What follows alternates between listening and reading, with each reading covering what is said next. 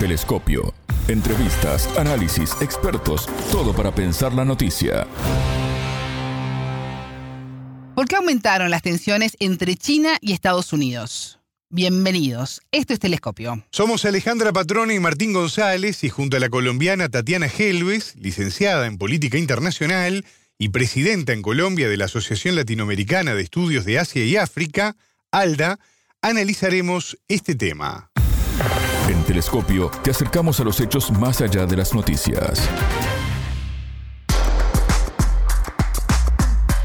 La amenaza de una posible incursión militar en Taiwán por parte de China es una bandera que Estados Unidos agita desde hace tiempo.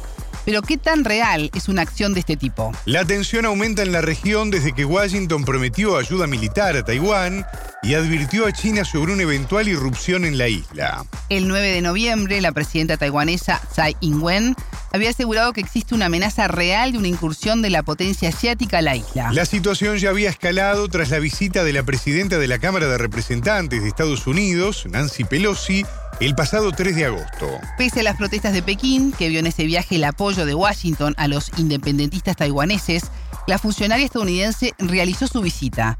Su decisión provocó la puesta en marcha de ejercicios militares chinos a gran escala. Compartimos parte de la entrevista realizada a la colombiana Tatiana Helves, licenciada en Política Internacional y presidenta en Colombia de la Asociación Latinoamericana de Estudios de Asia y África, ALDA. La entrevistada. Bienvenida a Telescopio, ¿cómo estás? Es un gusto recibirte. Alejandra, buenos días para ti. Muchas gracias por eh, este espacio. Estamos viendo horas de muchísima tensión entre Taiwán y Pekín, en donde Washington juega un rol determinante. Estados Unidos prometió ayuda militar a Taiwán y advirtió a China sobre una eventual incursión en la isla. ¿Quiere la Casa Blanca acercar a China y utilizar la cuestión de Taiwán para sus intereses, Tatiana? ¿Qué está sucediendo realmente? Eh, sí, en efecto hay una instrumentalización de Taiwán desde hace ya un tiempo, desde meses atrás, pero esta es la primera vez donde realmente se materializa ya en unas capacidades militares que se están viendo en Taiwán. A esto hay que sumarle que eh, durante el nuevo Congreso de, de, la reelección de Xi Jinping se le dio un espacio especial al tema militar donde de hecho Xi Jinping habla de, del ejército popular chino y habla sobre esta importancia de seguir eh, restableciendo las capacidades militares de China. En ese sentido, pues se ve que también por parte de China hay eh, una respuesta y, cada vez vemos a China más reactiva frente a las provocaciones de Estados Unidos. Entonces creo que si bien sí hay algunos temas relacionados con Estados Unidos, también China se ha mostrado como un actor que está dispuesto en lo militar a tener respuesta reactiva. La presidenta taiwanesa Tsai Ing-wen dijo hace unos días, la escuchábamos, que existe una amenaza real de una incursión de China en la isla. ¿Qué tan seria es esta amenaza? Porque del dicho al trecho siempre hay, hay espacio, pero ¿tenemos ese, ese periodo o, no? ¿Hay mucha tensión? Em, sí, en efecto, las eh, apariciones tanto de eh, aéreas como marítimas de China se han hecho cada vez más recurrentes para Taiwán. Creo que ya eh, se hace cada vez más eh, claro que China está presente de manera militar y, rápida en el territorio. Sin embargo, eh, recordando la, la forma en la que China ve este tema, es importante reiterar que China lo ve más como una forma en la cual en algún momento Taiwán se restablecerá, como lo, lo, lo denominan su provincia rebelde, ¿cierto? Y en ese sentido, más allá de una invasión, y creo que ese término siempre se ha usado, es una reincorporación territorial la que China siempre ha, ha, tratado de, de, dar dentro de su discurso y ha sido coherente a lo largo del tiempo. Entonces, independientemente de que en este momento haya una presencia mayor o menor en términos aéreos y, marítimos, lo cierto es que sí hay una intención, hay una idea de que en algún momento Taiwán se restablecerá hacia el territorio chino, más allá de la invasión. La tensión entre China y Taiwán se agravó tras la visita a la isla de la presidenta de la Cámara de Representantes de Estados Unidos, que es Nancy Pelosi. Esto fue el pasado 3 de agosto. Esto provocó la puesta en marcha además de los ejercicios militares chinos a gran escala que tú hacías mención, Tatiana. ¿Qué significa esta creciente interferencia de Estados Unidos en la cuestión de Taiwán? Bueno, pues lo cierto es que eh, Estados Unidos está tratando de restablecer, no desde la política blanda que veíamos o desde la política más desde la diplomacia de, los tiempos de Hillary Clinton, sino más hacia una ofensiva dura desde el punto de vista de seguridad y militar. Entonces creo que es otra forma, otra estrategia en la cual Estados Unidos está tratando de llegar nuevamente a tener una posición en el Pacífico, que si lo vemos desde un punto de vista geoestratégico está un poco disminuida o aminorada, dado que otros actores como Corea, Japón, eh, no tienen la misma eh, disposición hacia Estados Unidos. A esto se le suma, digamos, las tensiones, por ejemplo, que se han venido dando frente al tema Shinzo Abe y las bases militares de los Estados Unidos en Okinawa. Entonces, creo que si bien Estados Unidos está tratando de configurar una imagen alrededor de este, este apoyo a Taiwán, también hay otros actores geoestratégicos dentro de la misma Asia del Este que no están dispuestos a, bailar el ritmo de, Washington, sino que más bien están expectantes y, y un poco también eh, escépticos de, de, las ventajas que puede tener este apoyo, dado lo que vemos en, en, Ucrania, ¿cierto? Entonces, creo que que ahí no, no hay como tanta consonancia hacia el, rol que Estados Unidos está queriendo jugar, incluso con el antecedente de AUKUS, que a la final no terminó generando tanto, tanto como la expectativa decía. Entonces creo que siguen siendo provocaciones que no, no, no logran articularse con ningún actor regional que esté dispuesto a dar apoyo a Estados Unidos militarmente de una forma más directa. Y en ese camino que se aleja de la diplomacia por parte de Estados Unidos y que toma un posicionamiento más hacia la ofensiva, ¿es posible la expansión de la OTAN en el Indo-Pacífico? Lo veo complejo en términos de que en la misma isla, a través del CUAS y todo lo que se ha venido desarrollando en términos de, conversaciones, no, no ha estado presente y no, no hace parte de. Hay más un fortalecimiento de la OTAN a nivel de, de, Europa o podría ser Eurasia, pero a nivel del Indo-Pacífico creería que no tiene eh, el espacio y además se le suma que, eh, por ejemplo, elementos como ASEAN y la pacificación que se ha dado en el sudeste de, Asia eh, prevalece como bien común eh, la estabilidad regional en términos de seguridad, más allá de lo que pueda llegar a representar alguna pseudo seguridad que pueda representar la OTAN no lo veo como un actor tan relevante más allá de lo que Estados Unidos está queriendo eh, promocionar. Tatiana, ¿y qué intereses tiene Estados Unidos en la zona del Indo-Pacífico? Bueno, pues Estados Unidos claramente ah, tiene intereses en, volver a restablecer un poco más de poder militar. Diría que en términos de bases militares o en términos de presencia militar es un interés. Eh, pero también está el tema de, restablecer y lo que ha intentado Biden con el tema de los microchips, eh, algunos enlaces eh, comerciales que le permitan salir de lo que está actualmente viviendo Estados Unidos en su situación económica. Entonces creería que hay intereses de, prevalecer en términos de, tener sus bases, pero también de un enlace en clave comercial en términos de mejorar o, fortalecer enlaces eh, comerciales más allá de China, que con toda la guerra comercial ha, venido debilitándose. Entonces también creo que hace parte de una estrategia de búsqueda de diversificación de socios comerciales. El 14 de noviembre se va a realizar la próxima cumbre del G20 en Bali. El presidente de Estados Unidos, Joe Biden, y su homólogo chino, Xi Jinping, van a abordar la situación en torno a Taiwán, que venimos conversando, los últimos lanzamientos además de misiles en Pyongyang, la operación militar rusa en, Ucrania. ¿Considerás que a la luz de los resultados en las elecciones de medio término en Estados Unidos, puede haber un giro en el tratamiento y abordaje de estos temas? Eh, bueno, yo creo que eh, hemos visto y, seguiremos viendo mm, una popularidad del Partido Demócrata que ha, venido debilitándose, eh, no tiene la, misma relevancia en, las elecciones de midterm como lo, hubiéramos esperado.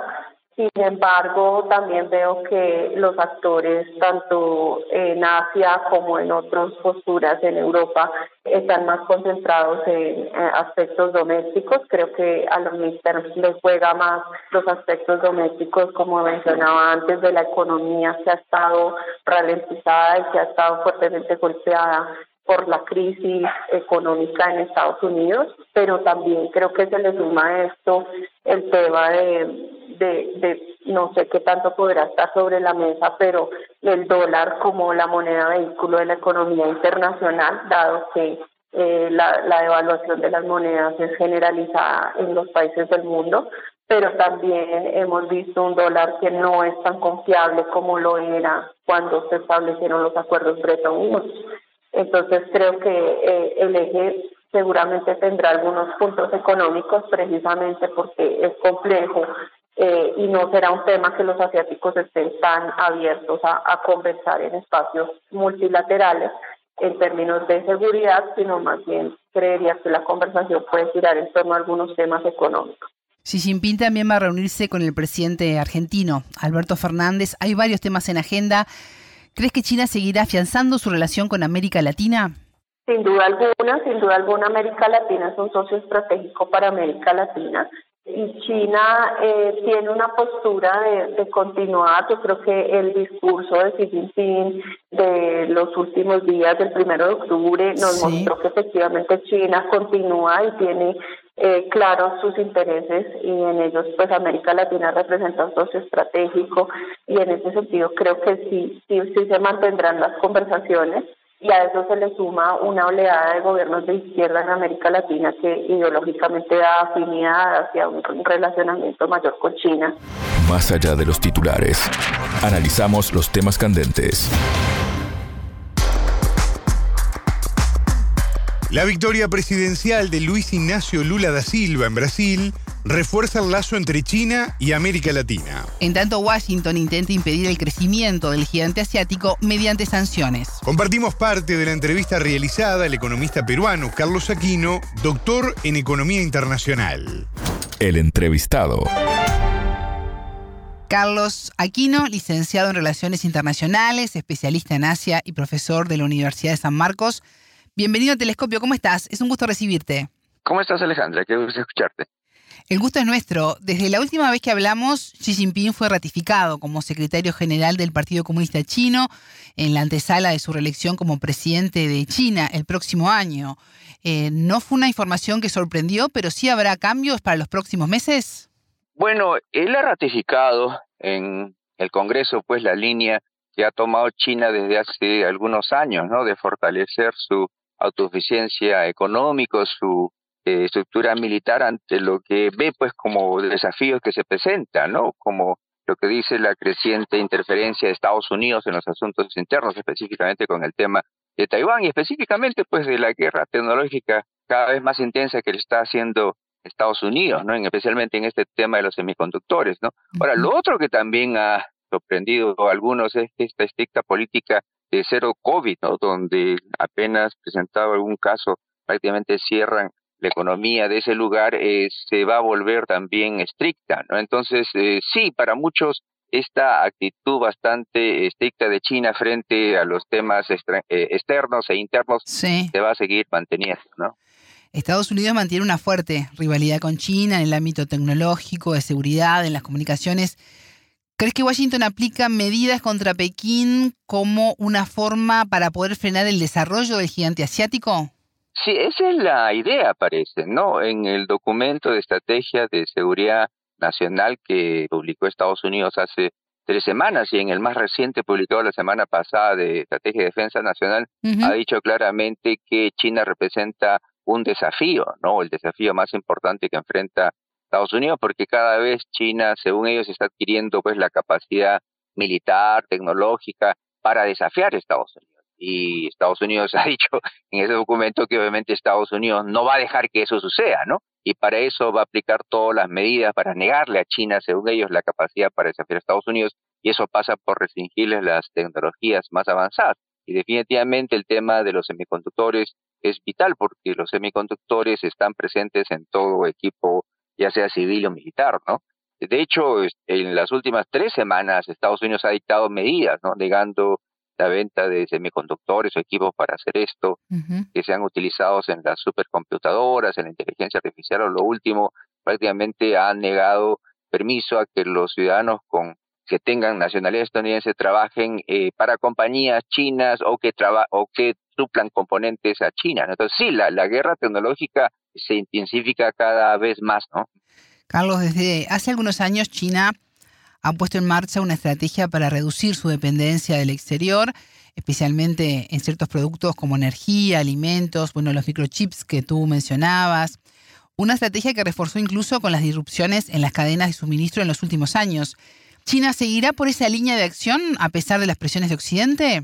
Sí, justamente el año 2015, pues el presidente Xi Jinping anunció la famosa política china de Made in China 2025, ¿no? O hecho en China 2025, que buscaba justamente para el año 2025 alcanzar autosuficiencia en por lo menos el 70% de la producción de materiales básicos en las 10 industrias más avanzadas en el mundo. Estamos hablando, por ejemplo, de inteligencia artificial, estamos hablando automóviles autónomos, estamos hablando de semiconductores, de trenes de alta velocidad y, y China, ah, como diría justamente ante este tema del incremento de la guerra tecnológica, justamente va a redoblar en esto. Bueno, en China dicen, no, justamente nosotros preveímos que esto iba a suceder, entonces vamos a redoblar en nuestro esfuerzo, ¿no? Sí, definitivamente China tiene bien claro que ha avanzado mucho en los temas e-, económicos, comerciales, pero todavía es dependiente de los semiconductores. De hecho, China produce menos del 26% de todos los semiconductores que utilice en su industria, ¿no? Ya sea que los tenga que importar o ya sea que depende de la producción de semiconductores de empresas coreanas o taiwanesas en su territorio. Para China es básico este eh, tema y va a redoblar, repito, los esfuerzos. ¿no? Bueno, ya recordemos, Alejandra, que tenían la elección de lo que sucedió con Huawei, ¿no? Cuando en 2018, 2019, Trump impuso medidas estrictas que hizo que Huawei, que en ese momento era prácticamente la segunda, tercera compañía más importante en volumen de venta de teléfonos celulares, ahora prácticamente a raíz de las decisiones ha, bajado creo que al puesto noveno o décimo. Entonces China ha sufrido en carne propia ese tema de las restricciones tecnológicas y no quiere que eso pase otra vez. Si viene en noviembre, aquí en, en unos pocos días, el día 8, las elecciones de medio término en Estados Unidos, hay una reconfiguración en el Congreso. Eh, ¿Va a depender de quién asuma las mayorías, tanto en el Senado como en diputados, un posible cambio en la relación de Washington con Pekín o va a ser un poco más de lo mismo? No, eso es interesante. O sea, en realidad los demócratas y republicanos tienen muchas diferencias en muchos aspectos, pero yo creo que una de las pocas cosas en las que están de acuerdo eh, es, es justamente en el tema de China, ¿no? Por ejemplo, se dijo que eh, al irse Trump y al asumir la nueva administración demócrata de Biden algo podía cambiar. No cambió nada, o sea, lo que ha cambiado es el estilo, ¿no? Ya no vemos a Biden pues saliendo en televisión diciendo cosas eh, contra China o contra Xi Jinping que decía Trump, pero la política es exactamente lo mismo. De hecho, para algunos prácticamente se ha ah, fortalecido la actitud bastante confrontacional frente a China. Este tema, por ejemplo, de el acta llamada CHIPSI de promoción de las ciencias que dictó Estados Unidos, se aprobó en el Congreso en agosto, que Estados Unidos va a destinar casi 290 mil millones de dólares para promocionar investigación y desarrollo o la producción de semiconductores en su país es una muestra de eso. No, la política va a ser la misma, ya sea que los demócratas logren mantener alguna de las dos cámaras en el Congreso o los republicanos controlen las dos. La política frente a China es lo mismo. El establishment político de Estados Unidos tiene la misma actitud bastante estricta frente a China y esto se va a mantener. Mm, ¿Crees que Donald Trump fue entonces más polémico en sus declaraciones, pero Biden hace lo mismo pero con menos exposición mediática? Exactamente. Yo creo que el, la diferencia es el estilo personal de los presidentes. No, Trump era una persona muy confrontacional y todo lo demás. Biden no lo es, pero las políticas económicas, tecnológicas, repito, se mantienen y de hecho Biden está tomando una actitud más confrontacional al ajustar, como dice, las clavijas frente a China en este tema tecnológico, ¿no? Y al dar mucho más subsidios. De hecho, se dice que ganen eh, los eh, republicanos o los demócratas, lo que se viene es incluso dar más subsidios a empresas de Estados Unidos para que instalen, se vayan de China y se instalen en Estados Unidos o empresas extranjeras para que se vengan a instalar a eh, Estados Unidos y como se dice, eh, supriman a China de las cadenas de suministro de semiconductores.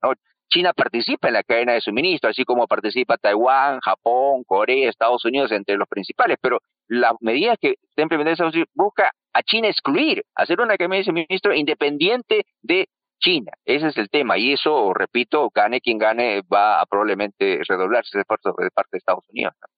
Carlos, ¿y cuánto estas tensiones entre China y Estados Unidos, incluso Rusia, tienen que ver con el proceso hacia un mundo multipolar y la resistencia de Washington en asumir los cambios? Sí, ese es el tema, ¿no? La, la, la guerra en Ucrania, pues para muchos, eh, como se dice, es un paso más hacia la nueva configuración del mundo, donde eh, eh, países como Rusia, China buscan eh, un poco reforzar la multipolaridad y se dibuja un bloque, pues, por un lado Occidente con sus aliados en Europa Occidental, también por otro lado Japón y por otro lado está, está China con, con Rusia, ¿no? Entonces sí, definitivamente se configura ese ambiente y lo que se teme es que se forme dos bloques económicos y dos cadenas de suministro totalmente distintas. Por ejemplo, obviamente China, como hemos dicho, no se va a quedar con los brazos cruzados, va a reforzar su independencia tecnológica, entonces vamos a tener dos cadenas de suministros globales de semiconductores, una liderada por China, otra liderada por Estados Unidos, y eso definitivamente va a tener pérdidas al mundo, ¿no? Porque si algo ha aprendido el mundo en los últimos 30, 40 años es que la división global del trabajo, donde todos los países tienen su participación en una parte del proceso, ha reducido los costos y todo lo demás, pero esto con la confrontación política parece que va a dejarse de lado y vamos a tener dos cadones de ministros, dos bloques económicos. Y el problema, Alejandro, es que quizás nos obliguen a países como eh, el Perú, Uruguay, que estamos, se supone, independientemente de estos bloques, a tomar partido por uno de ellos. Ojalá eso no sea así. Telescopio. Ponemos en contexto la información. Hasta aquí, Telescopio. Pueden escucharnos por sputniknews.lat. Ya lo saben, la frase del día la escucharon en Telescopio. Todas las caras de la noticia en Telescopio. Cada vez China, según ellos, está adquiriendo pues la capacidad militar, tecnológica para desafiar a Estados Unidos. Y Estados Unidos ha dicho en ese documento que obviamente Estados Unidos no va a dejar que eso suceda, ¿no? y para eso va a aplicar todas las medidas para negarle a China, según ellos, la capacidad para desafiar a Estados Unidos, y eso pasa por restringirles las tecnologías más avanzadas. Y definitivamente el tema de los semiconductores es vital porque los semiconductores están presentes en todo equipo, ya sea civil o militar, ¿no? Telescopio, un espacio para entender lo que sucede en el mundo.